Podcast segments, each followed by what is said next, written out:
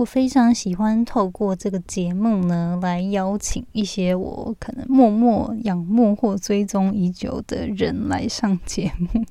今天呢，就是很开心邀请到 Bernard 杨伯甫来上节目，跟我们分享他在台湾念建筑系之后呢，曾经到米兰念过硕士，然后又再到英国深造，并且现在在英国一家非常知名而且顶尖的建筑事务所 Foster and Partners 工作的经历。我非常喜欢，就是去了解不同领域的人在他们领。域中是怎么发展的？然后可能毕业后都有哪些工作的选项啊？然后尤其是对于有留学或在异地工作经验的人，我都很好奇他们是怎么怎么说熬过来的吧。所以今天呢，邀请到 Bernard，我们在节目中有讨论到很多对于建筑系这个领域，国内、台湾以及在欧洲在教育上有什么不同，还有他自己为什么会选择。留学深造，以及他现在在英国工作的经历。如果你对于未来想要出国留学有兴趣，我们今天的节目也有谈到留美跟留欧洲，主要是英国还有意大利的一些差别，希望可以对大家有帮助。那我们今天就来听听 Bernard 分享他的留学以及工作经验吧。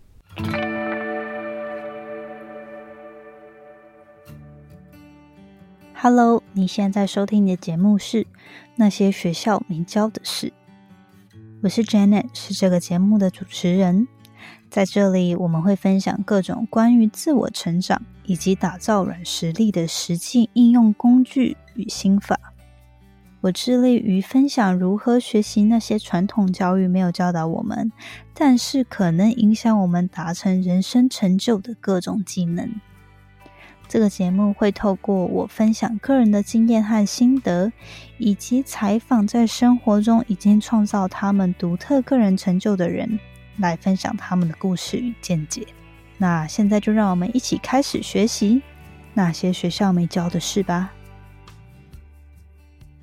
今天呢，非常开心可以邀请到 Bernard 杨伯福来上我的节目。我记得我当初我好像没有跟你讲过，但是我当初当刚会认识你的时候，好像就是 Instagram，不知道是有共同朋友还是怎样。然后我就觉得，哎，你拍的照片啊，跟你分享的东西就是很漂亮，然后我就开始默默的在网络上追踪你。就后来就有机会在台湾见到面，所以我觉得我们也还算是认识的过程还蛮特别的吧。平常没有很常联络，可是后来却发现。哇，你过去做过了很多 project，或是尝试了很多事情，是我觉得非常大开眼界的。那我觉得今天呢，就非常荣幸可以请你来跟我们分享一下你过去的故事啊，然后你现在在英国，就是曾经去英国留学，然后现在在那边工作的经验。那欢迎你。嗨嗨嗨，我是 Bernard，大家都喜欢叫我伯纳或者是伯父。So，呃，我现在在英国的 f o r s e and Partner 工作，然后来这边工作之前，我在英国的 UCL 就是 Bartlett Architecture School 这边念我的硕士。然后说起来，我的学习过程其实蛮长的，大概整个学习从大学一年级到现在整整十年吧。所以 我有三个硕士，然后一个大学的学位这样子，所以都是有点崎岖的过程。然后我中间 从大学淡江大学建筑系。结束之后，我就到交大，然后拿了一个专业的硕士，然后从那边之后，我一个异想天开跑去了意大利米兰，在那边待了一年一年，然后加实习这样子。然后再接到我英国的经验。了解，那你可不可以稍微，因为其实我个人就是自工背景嘛，然后对于建筑系就是完全摸不着边，就是然后家人也没有这方面领域的经验，所以你当初可不可以分享一下你大 大学的时候为什么会选建筑系？是有家人影响吗？还是说，哎，你对这部分就很有热情？其实我觉得说真的，就是怎么讲？要说有在进大学前就对建筑有热情的，绝对是骗人的。就是这基本上就是以我们台湾的，没有人知道要什么，对，没有人知道什么。就是基本上，我觉得在台湾很惨，就基本上你只高中就只能分理工跟文学嘛，然后社会组跟自然组，所以。很显然，我能选的就选项大概就是自然组这些科系。但我家庭是，我们是做环境工程的，所以我那个时候就考虑土木系啊，然后或者是像是水水环，然后甚至是一些跟工程比较相关的科系。但是因为认识我的人都知道，其实我没有办法真的很细节的去做结构啊，或者做一些比较硬派的东西。所以那个时候我家人建议说：“哎，那你怎么不去试试看建筑系这样？因为大家都听说，你知道建筑系就好像是一个好像有点工程，那有点艺术，那什么这样子，要比较要做设计的地方，它是这样子的。所以那个时候就。”呃，心一横，然后就上了这艘贼船，这样子。对，然后我们就就开始了我的建筑之旅。但我运气蛮好的，就是真的开始做之后，其实我发现我还蛮喜欢这个领域的。然后随着时间越来越久，当然中间也会有些过程，但就是越来越喜欢自己在做的事情，然后觉得它对我来说也很有意义，所以我就呃，怎么讲，就是真的就是在这条路上很明确的往。这个方向走这样子，因为你刚刚说嘛，你在台湾其实大学建筑系毕业之后，然后有去了交大念一个硕士，然后之后又去了英国再继续深造。那当初为什么会想要出国？呃，就是应该这样讲吧，就是不知道大家是怎么样想，但是我觉得我们在台湾的学术界是跟业界有一定的脱钩。然后第二个事情是，我觉得我们的学习环境里面对于外来的知识是非常有限的，比如说很多。书基本上我们就没有翻译本嘛，然后没有翻译本的时候，你在得到的讯息就会很有限。比如说像我想找个国外的案子，好了，我可能真的要想办法把我的英文升一个等级去看，我才有办法看得懂那些很复杂的文章，在解释一些这些案子是怎么做、是怎么设计的，然后我才有办法透过那个过程再去呃得到我需要的资讯。久而久之就会觉得说，大家其实大家都会很 fancy 说，哦，我如果去国外能不能真的看到？一些不一样的案子，不一样的机会，甚至是说知道不一样的一个世界，大家都在怎么做建筑这个领域，这样子。嗯，基本上那个时候就也就在想说要去出国去哪边念，就这件事情，其实在很早的时候就已经在我的心里面有一个决定了，就是说我一定会出国，只是不知道在人生的哪个时间点会出国这样子。哦，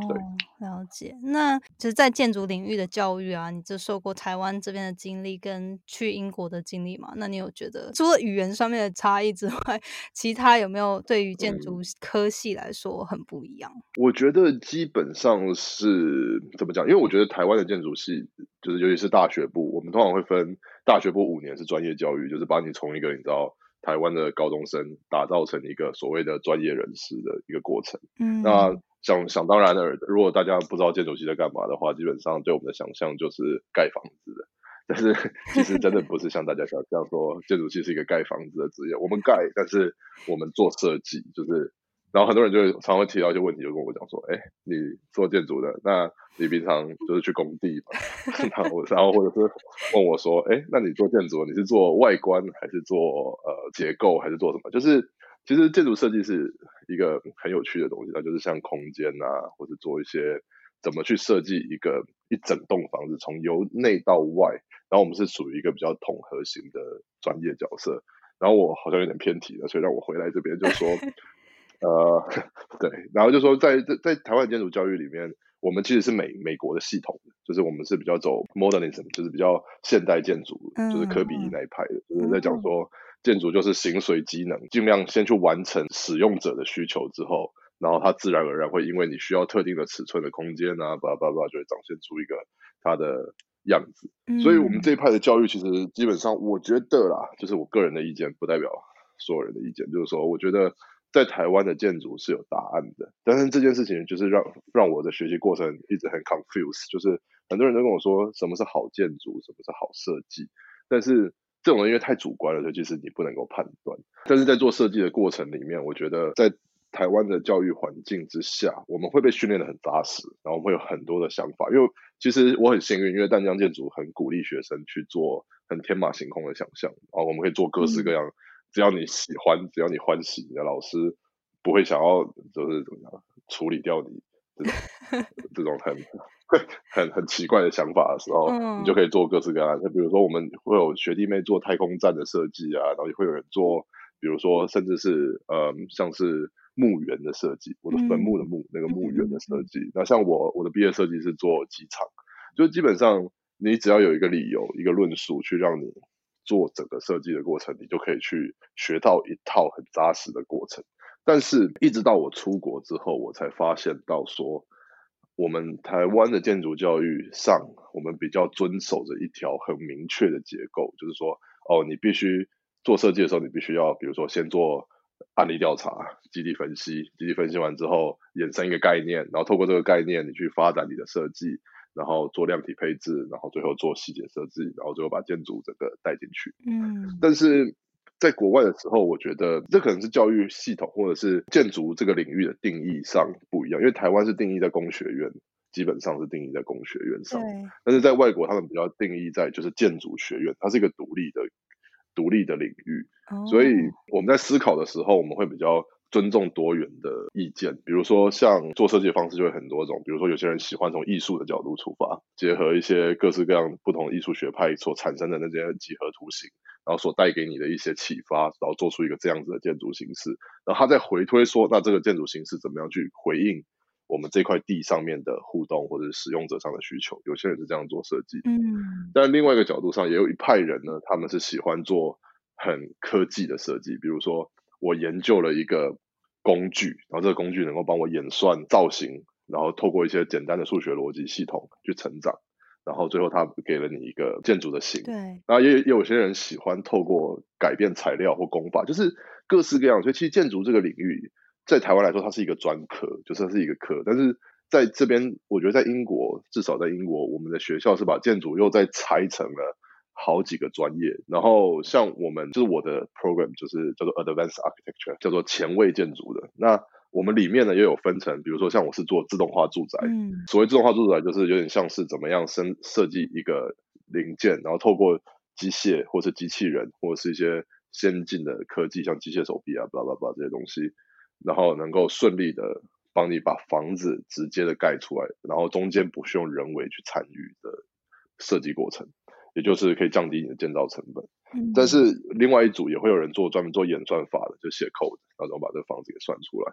那也有人做材料研究的，他们就是研究材料跟工法，就是比如说，他就研究一个水泥，然后研究的很透彻。嗯嗯，然后有些人研究布怎么编织，然后布怎么透过材料去强化，变成建筑师能够使用的强度。哦，所以我们就像我们光是我们，我们就已经有九个 cluster，就是九个研究单位，然后再配上都市计划的，所以我们一共有十八还是二十个研究单位在做，都是建筑系，但是我们切成二十个专业在在研究。然后这个时候我们会再配合建筑历史这个，这又是另外一个 program，然后还有互动设计另外一个 program，然后还会再配上，比如说有些人是做 landscape。就是地景设计的，然后这些我们系跟系之间会有很多的互动跟交流，去学习彼此的专业这样子。那当然还有另外一个是他们英国专制的叫做 REBA 的这个系统，但是那个讲下去会有点太深了，但是那就是他们的建筑师执照的那一条路的那个系统，所以那个是两年制的。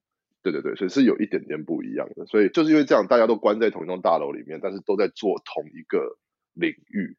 所以这就变得很有趣。就是我觉得最大的差别应该是台湾是当做科目，但是国外当做领域。所以当他用这个角度来看的时候，我觉得那个规模是不一样的，然后专专精的那个那个点也不太一样，我觉得。就是我觉得还蛮好奇，因为就像你说的，如果说我理解对的话，就是台湾可能比较偏工程出发，然后你可能就是要很了解嗯整套系统要怎么去做。那像你刚刚说的，你去英国念书的时候，它就是比较偏哦，有些人可能是从艺术出发，有些人是从科技，有些人是从材料。可是我还蛮好奇，就是说，就是不是两个国家对于建筑师的定义不太一样？因为我在想说，那那申请你这个硕士 program 的人是大大多都是背景就是建筑系嘛？因为我就我会理解说，如果是一个建筑师，是不是应该也要由内到外都理解，或者是至少他有一个基本的了解，然后他再去从设计出发，还是说其实也不然，就是你认识的人，他可能从艺术出发的人，他可能 background 就是 art，就是他也不见得有很嗯很扎实的建筑背景。嗯，因为我觉得其实这又是怎么讲，就所谓教育系统上的不一样。因为在台湾的建，就是你知道吗？我们念建筑系，基本上你在十八岁真的开始上建筑系的第一堂设计课之前，你真的是不知道那个到底在干嘛，就是你就是开开心心的以为哦，我的大学要开始有你玩四年，我就 happy 的进去，然后进去以后发现接下来的五年你都没有寒暑假跟 春假这样子，然后每天熬夜，就是是真的，你不知道到底会发生什么事情。但是我觉得在国外，英国这边，这是我没有真的念过他们的大学部，我不太清楚这个完全的运作是吧？但我所了解是，他们从高中就会开始让学生，比如说他们有大概知道自己喜欢什么样子的科目的时候，他们就会安排一个叫做 working experience，就是比如说像我最近就有看到有几个高中生来我们公司上两个礼拜的课，就就在跟我们一起上班两个礼拜，就是他是做打。就是打杂而已，就只是他，但是他就让你看到整个建筑师事务所是怎么 run 的，所以你会不会喜欢这件东西？你很其实很早，你的心里面就有一个 idea，说喜欢或不喜欢。哦，这好棒哦！对，然后在英国是很普及的，就是你可以去各式各样的公司，或者是，然后每个好像他们是从几十几年开始就会每个每个寒暑假就会有这样一个礼拜或两个礼拜的体验这样子，然后他好像可以选三个你喜欢的领域，他就把你派去。这些公司去看这样子，然后，所以他们到大学的时候，基本上他们在选科系的时候，又会再更明确。但他们好像又还有一个叫做 foundation 的一年，就是第一年，然后他们要，比如说就是你知道吗？就是很基本的去学习一些东西。但是接下来第二年就要学专业，然后就开始。哦。那像英国的建筑系，我记得是三年吧，好像是三加二的样子，就是他们有三年的基本教育，然后教育完之后，他们会让你送去工作实习一年。然后接下来你再念一个研究所，所以加起来他们也是一个套装嘛，就是五年，就跟我们一样五年，但他们多了一年的实习经验。所以你说专不专业这件事情，我觉得这看你怎么说。因为其实你说，就算就连我现在念这么久，你问我专不专业，我自己专不专业，其实我都很很难真的跟你说我是个专业者。因为建筑这个东西，就像我讲的，它是个领域，它太广了，你没有办法。说哦，我全会，就像我现在看到一栋房子啊，然后你问我说这个柱子的距离是多少，我其实也没有办法很明确的告诉你说可以是多少，不可以是多少。但是我们里面一定找得到一些专家是专门在攻结构的，就说哦，这个跨距做多少啊，或者是这个房间怎么做，这个材料怎么用。所以基本上像我讲的就是，他如果我们是这样来形容哈，大家很喜欢形容说建筑师的角色就像。我们就像是一个交响乐团，好了，然后我们旗下有各式各样的乐器，但是建筑师比较像是指挥，就是告诉大家说，好，我们现在这个团队进来做这件事情，然后等你做完之后，下一个团队要接手做这件事情，比较像是我们在嗯叫什么 coordinate 这些事情。但是就是你有一个 vision，然后你透过跟每个不同专业的部门去合作，然后去把它实践，这样。对，所以这比较像是我觉得。嗯，我们这边我觉得我看到比较不一样的地方，就是在于他们虽然比如说像我就看到一个很神奇的，就是一个大学部的学生啊，他就在我们教室外面的墙那边画了一个超级大的蓝鲸，然后我也不知道他在干嘛，但是他确实是建筑系的学生，然后他画完壳之后，他开始画骨头，他就画素描，就一直画，但是后来他的做法好像是利用这个鲸鱼的骨头在研究跟结构，就是因为你知道骨结构这个东西，就是反正。就是它中间就是空的嘛，所以他就看这个鲸鱼这个体型，它的骨头是的结构特性是怎么样，它是怎么样分配那个力量或什么什么之类的，然后就从这个角度切回去建筑的角度去说，所以我觉得很有趣。那我之前其实因为我就是在采访你之前有在飞速上，你看之前你。分享过的一些文章跟做过的计划，那你曾经有去，就是你是不是有曾经抠方的一个世博米兰的计划？那可不可以聊一聊那时候是什么样的经验？呃，其实呃那个也是一个怎么讲啊？就是我们不太会说自己是抠方的，因为它算是一个 public 的 event，就是说我们大家就是你们因为二零一五年是米兰世博嘛，然后那个时候对那那一届的世界博览会，然后台湾因为如果我们参加的话，你知道我们。亲爱的那个中国好朋友，他就会叫我们不准参加，或者至少我们要 要是用台北的这个角度去参加。所以那个时候的政府就决定说，那他们不要参加，因为叫台北没有意思。但是 我们就觉得很可惜，因为那一年的主题是食物。那你说到吃，那就我们台湾人最厉害啊，所以所以就决定说好，那那如果不给大家看到我们的饮食文化，实在是很可惜，因为毕竟台湾这个地方这么小，但是我们其实。融合了，比如说日本人带给我们的习惯，然后外就是西班牙人带给我们的，或者荷兰人带给我们，甚至是最后中国把整个大中国浓缩的八大家的菜系带进台湾，然后最后这样子 mix mix mix，到最后变成一个很独特的多元文化的料理的精神嘛，该这样讲。但这个东西你不给国外看，实在很可惜。所以那个时候，我的研究所的一个同学，还有他们几个好朋友，他们那个时候就决定说啊，他们要去参加这个展览，用个人发起的名义。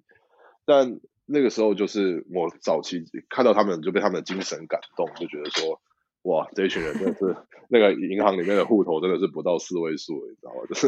然后还是很坚持的想要透过自己的力量，让世界看到台湾一点点。所以那个时候我就毅然决然的先，比如说呃，就赞助了一些资金上的赞助，然后我就也投入了这个案子去加入，然后后来就开始跟着他们一起跑这个活动啊，然后慢慢的，然后我就在最后的时候跟着他们一起到了米兰参加世界博览会，然后那个时候也确实是一个很棒的体验，就是那是我第一次走进意大利，然后就看到看到说哦原来。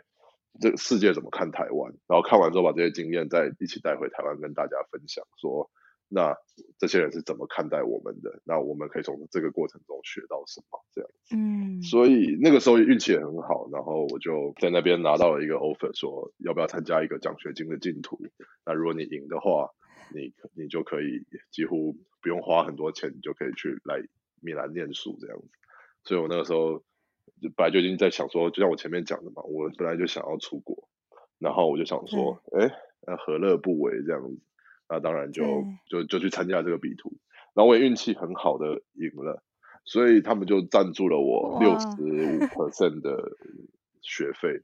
然后，所以对我来说，那个负担其实是很小的，所以我就这样子毅然决然的就跑去米兰，就 是就那边拿了我的第二个硕士学位这样。哦，我了解。所以你，哎，等下，所以你是台湾一个，然后先去米兰，然后再去英国。对，所以我一共有三个硕士。说来惭愧，可是我觉得也超出你预期的一个经历吧。就那时候你的初衷也不是去那边为了要念书，可是就是因为参加了这个活动，然后在那边得到了这个机会，然后就后来就这样顺势发展。对，所以其实也蛮有趣的。其实我从一开始我说我要出国的时候，我其实心目中的出国是去美国的，你知道吗？就是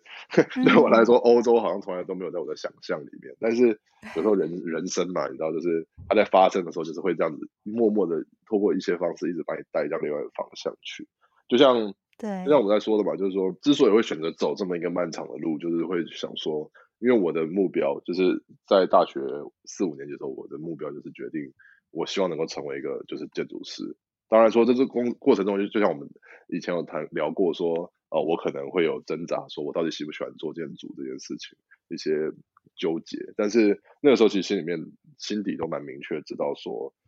我想要当一个建筑师，但是我希望替一些就是真的我心目中很崇拜的建筑师事务所工作。但是这些我觉得的真的很有名的事务所都在国外，至少美国或英国这种基本的。嗯，但是你也知道嘛，就是我们从台湾，然后这样子一个地方出发，其实你要直接跳进去是难度是非常高的，就是你一定得好好的想一想，这中间这么一大段路你要怎么走，对，对，所以就像我们嗯在讨论说，如果我能够给大家一些经验的分享的话，就是说，我觉得其实你越早开始计划这一大段路，你一开始会觉得说啊，去多念两个硕士，然后去多。做这些有的没有的东西，好像很浪费时间。但是其实如果你就是打打算盘的话，如果你能做到，对，其实搞不好你真的没有浪费很多时间，你还有很多很多的时间可以去怎么讲享受这个过程。最后你还是能够走到这个终点。但是我对我来说有一个原则，就是如果就像我好了，我可能就会 review 自己。我觉得我自己可能大学时期也不是特别认真，然后成绩也不是特别好。那我该怎么样一步一步的重新走上这条所谓的 啊救赎之路，这样子 去去 去，嗯，真的走到一个很难到达的地方。那当然你就只能慢慢的一步一步的往上，就是就是要到就要走嘛。所以你就是要开始规划怎么去走这些路线，这样子。所以像我那时候就给自己的一个一个想法是：好，那我交大毕业之后。因为我原本打算去美国，但是现在看起来方向把我带到欧洲，所以去美国的教育都是两年的学程，所以我给自己两年的时间在欧洲，因为我知道欧洲的硕士都是一年，这边很有弹性，是说一来我就念个一年的意大利硕士，然后享受人生一年这样子，然后就回来认命当个 就是工作的甘苦人这样，然后或者是我可以在那边有机会的话就念两个硕士，然后去不同的环境看不同的领域，再透过这个方式想办法到我心目中我喜欢的建筑师事务所这样子。我没有申请过英国的硕士，然后所以我不太确定，但我还蛮好奇，就是说你当时在不管是在意大利还是英国，对听众一些假设他们现在是大学生或者是硕士，或者是他们未来想要出国深造，但是你那时候假设如果成绩并不是特别好，可是以申请就是欧洲的建筑系会需要。也也是需要准备什么 GRE、GMAT，然后加 portfolio 吗？还是说你那时候你有什么建议，就是可能会让自己假设学科上面并不是特别亮眼，但是要怎么样展现你自己的能力这样子？嗯，所以这就是一个关于救赎之路的过程。我就说，就说，第一个是说，如果我觉得你要去美国的话，其实基本上。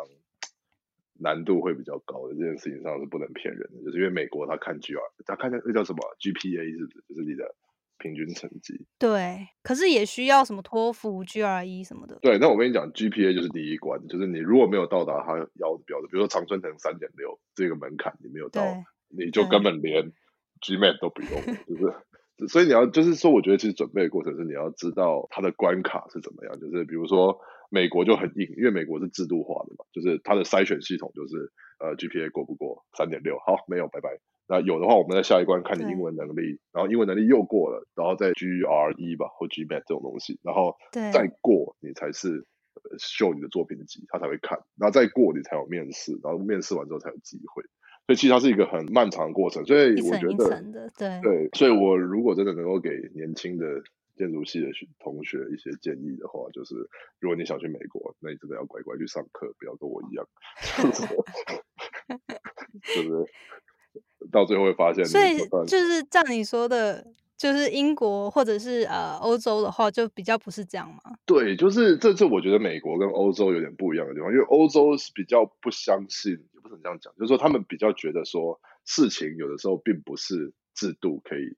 解释的，就是。比如说，一个好的设计人才，那他干嘛英文要很好？或者一个好的设计人才，他为什么要一定很会运动之类的？这种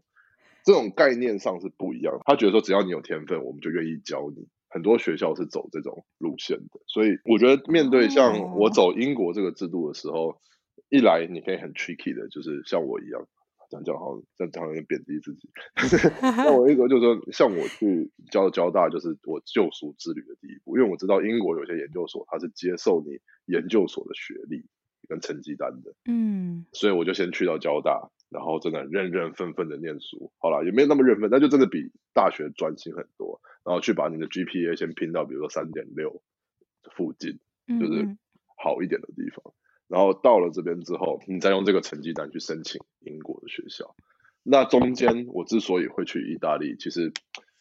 就是因为意大利他们，你知道吗？意大利人就是他们的门槛就是松到一个爆炸这样子，就是 他们简单来说只看作品集了。然后我是觉得说，你先去了那边，然后因为但是他们有一个优势是那边的老师很国际化，所以其实都是推就是。也要必须思考说这些老师跟学校之间的关系，所以那个时候，因为像我想去 UCL，UCL 是我们建筑算是一个很难进去的学校，嗯，但是你只要知道说，比如说哪个老师的 recommendation 就是那个推荐信是好的，那你先去他的，比如说像我那个时候在意大利的老师，他就推荐我去 UCL 念书，所以他的推荐信对我来说就是很有很有力量的一一个推荐信这样子。对，所以就是说，我觉得在规划上面是必须要稍微整理，就是你要稍微看好自己整段这条路，就是你要用一个大 picture 去看，而不是说，哦，我马上我就要 jump，我就要马上一口气到达。因为我觉得不是每个人都天才，对，就是那一条，就是你这这个两个选哪一边就这么远，啊，你就跳啊，但是你跳落失败就下去就没了嘛。但你你如果像我一样就认命一点，就自己知道自己就是没那么认真，然后没有那么。就以前有很多罪孽的时候，你就是乖乖的把罪赎好，然后把桥盖好，稳稳的过。其实我觉得那也是一个方法，因为其实路的远跟近，我觉得是时间上的差异。但是你说我真的后不后悔花这么多时间念这些东西？其实我说真的，如果我没有做这这这么多年，我直接当初大学一毕业就攻英国，或者甚至攻美国，我一定没有办法。说真的，我觉得那个几率是就像在抽奖一样嘛，那个机会大概十 percent、二十 percent 的。但是我这样子走了这整整一年，我每每一步每个 stage 我都让这个机会多个十 percent、二十 percent，慢慢的叠上去，才会一路走过来这样子。所以我是觉得必须要想的比较清楚一点，对，真的。哦，对，我觉得这段就是非常的实际的一个一个建议，就是有点要是以终为始嘛，就是你先想好你的目标到底是什么，然后再去逐渐的怎么从现在变成那个状态，然后去做一些改变。嗯，对，因为我觉得其实很多人会很执迷在说，就是因为我觉得这可能是我们台湾教育的一个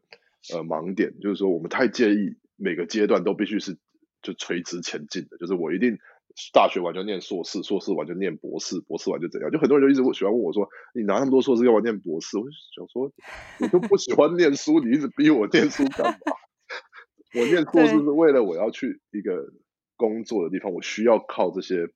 学历，或者是比如说 里面的一些网络，或者是一些在里面，就是你去到好的地方，好的机会就会那个你会离你的目标越来越近，但是你必须要规划。我觉得这是一个终点。”对吧？所以就像你说的嘛，就是你要先看好终点在哪，然后再往前面去推，你怎么走机会最高。其实我觉得扎扎实实也不是坏事啊。就像如果说真的，我如果再早一点有这个想法的话，我甚至我大学五年一毕业，我就直接重新念英国的建筑系大一，搞不好我比我现在快到达我现在的成就。说真的，你其实这就是一些怎么讲，真的在这边待久了之后，回头去看这整段过程之后得到的反省。就是说，其实有时候你会觉得，哦，我大学已经念了一个建筑系了，但是英国之后你会发现，比如说我要考执照的话，我就要重来，这件事情是很痛苦的。那你如果当时候不要犹豫，下定决心直接重来，因为那个时候我大学毕业是二十三岁嘛，然后你看英国的，刚才我说的是三加二，就可你就可以一路走到他们的硕士学位，所以这个时候你我可能二十八岁，比我现在还年轻，我就已经得到了我需要的资格。对。所以那个时候你会觉得这段路，但是就是没有中间的那些其他。对了，我觉得就是事后你再去想，可能可以选不同的路，但是就是应该是说，想要到达同一个目标，其实它有很多方法嘛。对，然后对，嗯，好，那你在欧洲就是现在已经待了可能三四年，虽然是三四年，但是是比较间断的，不是连续的三四年这样。因为我中间有回台湾当兵一年。哦，了解了解。就不是连续的。好，那你因为其实我觉得现在我对欧洲那边的就业不太熟了，跟就是留学跟就业都不太熟。那我只是想说，如果说要出钱的给对想要去英国或者想去欧洲留学或工作人，你有没有什么几个可以给的建议？或者说你曾经遇到什么困难，那你后来觉得说哦，他们可以就是避免的。OK，所以我觉得说就是也是一样，就是你要先分类几种，是说。你想做什么工作？然后你想要，嗯，怎么样子的经验？比如说，英国的工作方式有大概两种吧，就是，不应该说简单来说有三种分类。第一种是打工度假，就是你有一个，因为我们的签证叫做就有分 T，就 T 一二三四五这样子。然后反正我们接下来说 T two 就是工作签，然后 T 五就是打工签。简单来说是这样子。OK，所以，嗯，所以简单来说。嗯，如果我们开始做，你如果只是拿 working holiday，因为我们每年都可以抽嘛，所以你会有两年的工作，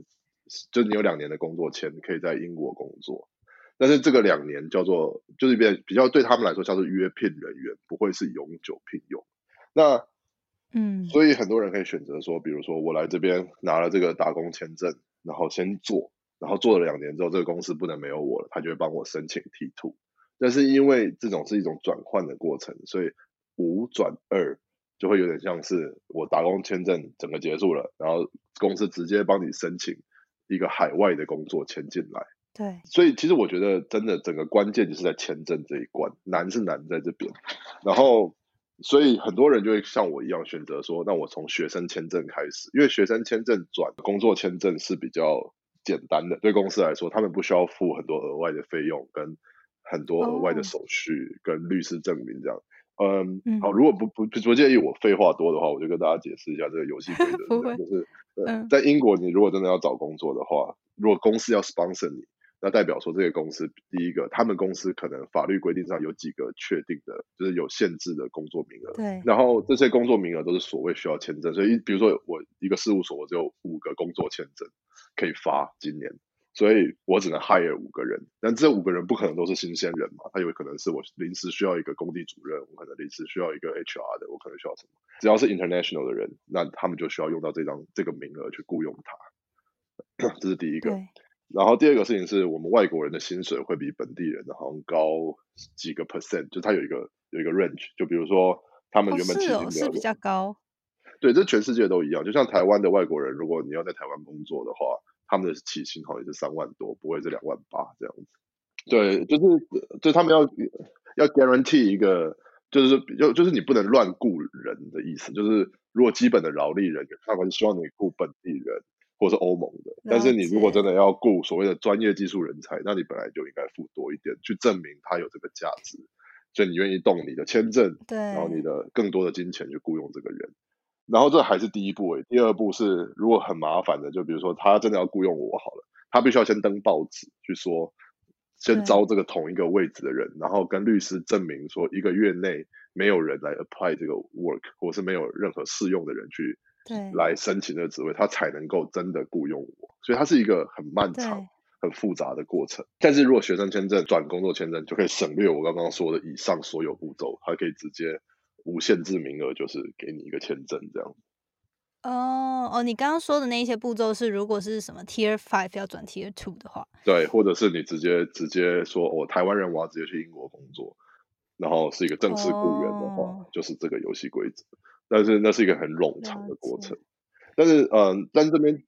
建筑今年已经被排在就是专业，就是一个好像是一个 specialized 的名单里面，所以我们现在也不需要这个过程，所以。简单来说是比较简单一点点的，是，所以其实就像我刚才讲，困难点就是在签证这一关。所以如果我真的要给建议的话，就是基本上两条路嘛，就打工签证进来，那再来是你先念书再工作。困难的部部分就是我觉得今年是脱欧年，就是是非常困难的。我们整个研究所一百六十个人，我记得真正留下来只有六个人，就是需要签证然后找到工作留下来的，包括我就六个人。哇，那对，因为困难是困难在说脱欧之后，就是很多的工程项目都停下来。其实影响到的不是直接是我们跟签证有关，而是说整个产业上，比如说就建筑产业来说，因为比如说像原本欧盟跟就像德国跟英国之间的合作，他们是没有关税的，所以他在进口钢铁或者什么之类，他就比较一些建筑材料就比较便宜。但现在忽然脱欧了，他们就不知道说。那我会不会成本整个成长或者什么之类，所以他不敢随便雇佣新的人，他们宁愿等，然后看一下观望一下状况，他们才要雇佣，就是新的一批人这样子。哇，这感觉 压力超大，所以就算就是去念书，然后也不见得，就是因为整个产业受到这样子政治的影响，所以不见得就是会比较容易留下来。对，说真的是。很很不容易了。我实际严格说起来，如果凭良心讲的话，我觉得那个几率是低于十 percent。哇！就是你如果真的要找到一个 T two 的工作的话，因为 Tier two 的好处是，你如果这边工作五年，然后第六年你就可以申请那个 citizenship 这样子。哦，是哦，那还蛮那嗯，申请的过程也会很，就是雇主需要帮你弄很多吗？还是说其实也还蛮 straightforward？就很直接的，就你只要在这边待好五年，用 T two 就可以拿。这边的公民这样子，所以我觉得其实是还蛮，就是是一条康庄大道啦，只是就是你要想办法反上来是一条，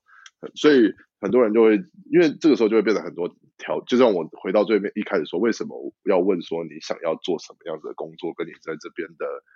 未来的规划，比如说像我好了，我想要在这边长期的发展我的职业，所以我就会选择我一定要想办法拿到 T two，然后一路做下去这样。但是有些人如果只是来，比如说工作个经验，想要有一些国外的工作经验，然后回台湾去发展自己的事业，那其实那有没有拿到 T two？我觉得你用 T 五其实也没有差。了解，主要主要是长期的规划，因为 T 五的年限不会算在我刚刚说那个五年里面，那个是 only for T two 的这样子。哦，就是你一定要持有 T two 才算，嗯，了解。对，那五年才会算，对对对。好，那你现在就是工作，嗯。算是正式工作几个月嘛，觉得感想如何？就我还蛮好奇，因为呃，虽然说我们两个没办法直接比较啊，就是因为产业不同，然后国家也不同嘛。不过我还蛮好奇，就是假假设听众有人对建筑科系有兴趣的话，那你在英国工作，可能你的 day to day 啊，大概是长怎么样？然后呃，你喜欢吗？或者是觉得 pros and cons 是什么？这样，如果跟台湾比起来，嗯，well，就因为其实说来惭愧，我在台湾没有什么工作经验，所以没关系，我也是。那我能说的事情是，在这边我很 impressive 的是工作的尊重专业这件事情，在这边做的很彻底，还有他们很在乎员工的福利，嗯，然后也很怎么讲，他们就是很像我们很多社会上我们比较容易去忽略，就是性别平等，然后以国国籍平等这些事情，在英国的事务所，至少我的事务所里面，我们是非常强调这些区域的。然后我觉得我自己很 surprise 的是，就像有一次我们在开一个会，然后因为我们现在在设计一个就是横滨的港口嘛，然后那他们就会说，啊，那我们找结构团队来看一下你们设计这个东西 O 不 OK 这样子。所以这个时候呢，在我的印象之中，我一想到结构，我就想说，呃，这几个大叔这样走进来跟我打开图 要讨论结构，结果来的是三个女生，而且超级专业的。然后这我就觉得说，嗯，其实就是这是真的很不一样。我觉得在这边我。我对于结构技师的想象，跟看到那三个女生的时候，那个那个完全就是你知道吗？就是让我的观念整个重新去反省自己，说我是不是其实是一个很性别歧视的人这样子。然后，反正我的重点是说，在这边你就会看得到说，他们很尊重专业，就像我刚才说的，就算我们建筑师做完了之后，我们还要给结构技师检验，我们甚至有海洋工程师来帮你看你的这个波浪跟你自己。设计的这个建筑案体之间的关系是怎么样？还有环境工程师、能源工程师，就会不同的团队一直进来去看，说这个东西是不是符合使用的，呃，怎么讲？符合人的需求跟使用的，是能够被盖出来的。是。那在分工上面就会分得很细。我是不知道是不是其他的事务所都像我这样子，这个事务所这么糙了。但是我的 routine 大概就是我早上九点到 office，然后对，就。就一路做嘛，然后就做到，呃，表面上他们说六点下班了，但是我基本上我都八点才下班，所以，对，呃，八点算早的，但是，就是我觉得这边是还蛮 intense 的，但是因为你做的，就像我刚才讲，就是我最一开始就是希望能进这种事务所，去看不同的案子的类型，他们怎么做，然后跟学一些东西，我觉得在这边蛮有趣的事情，是我真的有学到东西，就是。你虽然累归累，但是真的很好玩，就是你会，嗯，你会很很享受这个过程。当然，就是说有时候你会觉得自己很像社畜啊，或者是，或者很像那种那种，呃，血汗工厂那种感觉。就是，但是当你一想到说这些东西其实本来就是你如果真的要学，那你就是这个时候就是最好学习的机会，因为它不会长嘛，它就会让你跟着。像我，我们都是可以参加各种会议，像客户之间的会议。跟不同部门之间的会议，跟国际 office 的整合的会议之类的，就是我觉得说，对，很漫长，但是你确实是好像又重新上了一次大学的感觉。啊，就像我讲的嘛，我已经走过了那条赎罪之路之后，我就真的觉得说，等你有机会学的时候，你就真的要好好学。所以，像我现在就是很认真的，边工作就是边学习这样子，对吧？对。所以我觉得基本上，因为我们我们的公司。很强调事情，他把整个公司设计的像个大学一样，就是他希望我们在里面边工作的同时，我们还是能够继续成长的。因为一旦员工变强，其实对公司来说，这个投资才是值得的。所以，像我们都还会有电脑课啊，然后也会有。一些技术上的的老师会来教你一些新的软体怎么用啊，不不不这些。哦，这样很棒哎。对，那可能也是因为我们的事务所的规模的关系，所以我真的开始做的时候，我就觉得我能够很明显的感受到他们对对于说要让你去员员工去前线做事，他必须要给你最好的配备，跟这样这样子你才能够义无反顾的做这样子。对对。嗯，所以像我一到的第一天，他们就帮我组了一台电脑，然后跟我要确认过我所有的需求，然后对于一个宅男来说是件很爽的事情。然后接下来你就可以 就给你一个工工作站，然后接下来就全力支援你所有你需要的东西。对，就是我觉得这真的很很很重要。就是像我这边工作了，就是几份不同的工作嘛，然后我就会嗯觉得，当你觉得你加入了一个公司，然后你是个被重视、被被看好吧，就是就是公，你可以感觉到公司愿意投资在你身上的时候，你也会更卖力的为这个公司付出。所以我觉得，就听嗯到你们公司是这样子，我就觉得很好。就虽然很累，但是也还是会想要努力把工工作做好，这样子。嗯，但是我觉得这其实好像在这边是一个比较呃很 general 的状况，因为像他这个福利同样在，因为我上我在我后来毕业之后，我得到两个公司的 offer 嘛，一个是这个公司，然后另外一个公司他们也开给我的条件基本上也是差不多的，就是比如说公司会辅导你成为一个职业建筑师，然后他也会辅导你。嗯在就比如说再让你回学校去上课，然后会他是希望你成长。我觉得在这边他们有他们的 HR 在这边都会扮演一个很专业的角色，就是他要去让你的员工透过工作的同时，不断的去增强自己的能力，然后变成一个可以独当一面的角色这样子。对我觉得这个是他们在整个企业文化里面很 foundation 的一块。那至于在台湾有没有这样，我是不太知道，但是至少我觉得这边做的很落实。嗯，那最后就是两个问题，呃，第一个就是就是我觉得你刚好稍微点到了，就是说，那我还蛮好奇你未来可能短期，就是就是因为听你分享故事，就是你还蛮会想你未来，就是比如说你之后的目标是往哪里走。那对于建筑业，就是是，比如说你之后会有层级上面的 progress 吗？还是说你未来的目标可能短期？近期几年内会是想要成为什么样的样子？嗯，这简单来说好，就是我刚才讲的嘛，我现在明年开始我就会加入他们的建筑师的培训计划，然后我就会希望能够在五年内拿到当地的执照，然后拿到执照之后会看到时候，因为到时候拿到执照，我的我就会有一个 promotion，就会可能会变成 architect 这样子，然后哦，然后有了这个东西之后，其实那个时候也差不多我的 citizenship 就下来了。那这个时候有了这样子的两个资格同时在的时候，我觉得 either 我要继续在这个公司待一直久一点，继续往上爬，或者是我想要，比如说我就是想换一个地方，我想去纽约，我想去呃其他国家，我原本想去我没去过，这个时候我觉得都会比我现在在移动来的简单很多，所以我就是嗯所以会在这边很扎扎实实的把这五年多看多学，把自己准备好了，再 for 下一个 stage 这样子。这应该是我短期的目标。嗯，好。那最后一个问题就是，我会呃想要请问每个上节目的来宾，就是说，如果你可以给你年轻时自己的一个建议啊，那可能会是对几岁时的自己说什么？嗯，我觉得是这样吧，就是说，当然是说，那很多人都会想要回去跟家自己讲说，呃不要再念建筑系啊，或者什么之类的这种。但是，但是我觉得对我来说是，嗯，我也不会叫我以前的自己要好好念书或者什么的，因为我觉得虽然说我走了很多冤枉路，然后我很花了比别人更长的时间去走到我想要的东西，但是随着这个过程，我希望跟那个时候自己说，嗯，忙归忙，但是你要去想办法去享受这个过程。就是该怎么讲？就是因为我觉得这个这是一个很长很长的过程，但是那个时候，因为你可能有时候一急，或者你一直汲汲营营的追求所谓的成功的时候，其实你会忘记去转头看一看旁边的人事物啊，或者是去体验那个那个过程。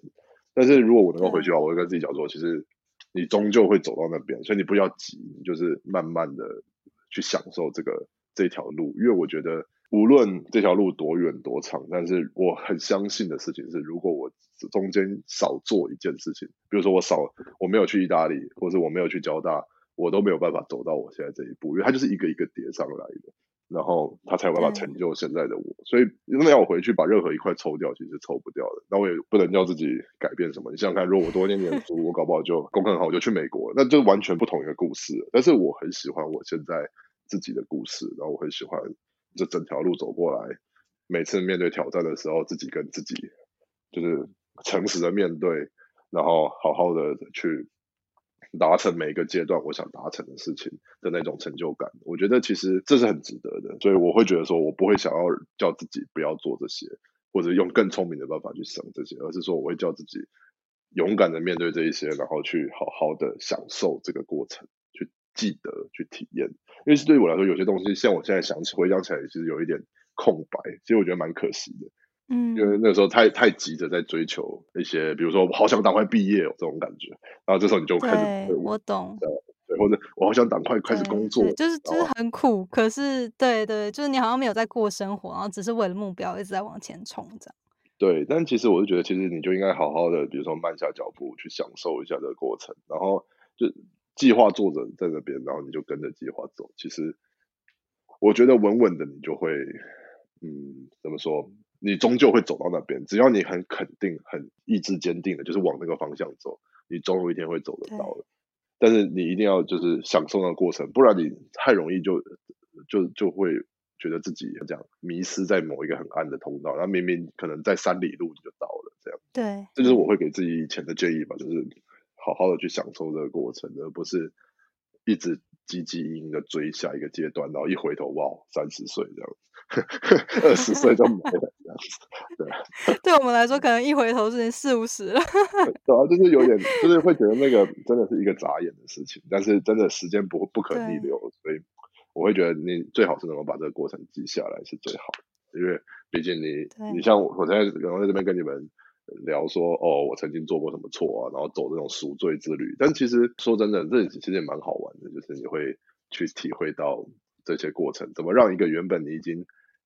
觉得自己哎在这个地方念起来就是怎么讲好累啊不喜欢啊有的没有的，然后你现在忽然回头起来去想的时候，你变得说它其实还蛮有意义的。然后你在做的事情，让你自己打从心里的去喜欢你的职业，去喜欢你在做的事情，然后你对他有热情有梦想，就算你再累，你都不会真的觉得很辛苦。所以我觉得这对我来说很重要，就是我在做我喜欢的事情。所以就算我的工时超级长，我四天我就破六十小时，但是我还是觉得，但是我还是觉得很值得啦。对，所以基本上是这样子。好，谢谢。我觉得今天真的听到很多，嗯，就是很特别的故事吧。而且我觉得你最后分享的这个，就让我有深刻的可以体会到，就是啊。真的要，就算很多时候很生活啊、工作非常的辛苦，但是如果是在做自己有热情，然后是朝着自己目标前进的事情的话，那就真的要慢慢的就是不用太担心，就好好的执行就好。嗯。那最后就是，如果大家对你就想要可能多了解你，或者是跟你 connect 一下的话，有没有什么方式可以找到你？通常找到我在 Facebook 上面会找到我，但是因为我现在你知道，发现 Facebook 上面充斥着我的长辈，所以。我就有点不喜欢用那边，所以如果大家 大家要真的要找我，我比较活跃的地方会在我的 Instagram 上面，因为因为我现在也在做做业余的摄影师嘛，所以我就很常在那边。在 Instagram 的话，就是 B 点 PFY，就是我的名字的缩写，这样。好，那我到时候再把你的 Instagram 的连接附在呃这个节目的下面。好的，好，那今天真的很谢谢 Bernard 来跟我们分享。对，谢谢你邀请我的。不会，我就希望在那边一切顺利喽。那我们之后期待看到你更多的作品。好，没有问题。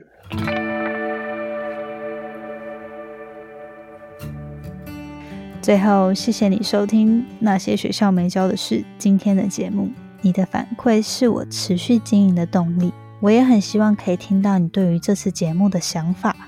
或者是未来你希望可以接收什么样的资讯与主题，我才可以改进并且发展更好的内容。所以不要害羞，欢迎你到我的 Instagram 来跟我聊天。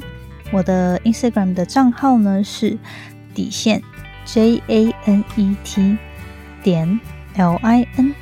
底线，或者是你可以直接搜寻 Janet Lin，应该就找得到。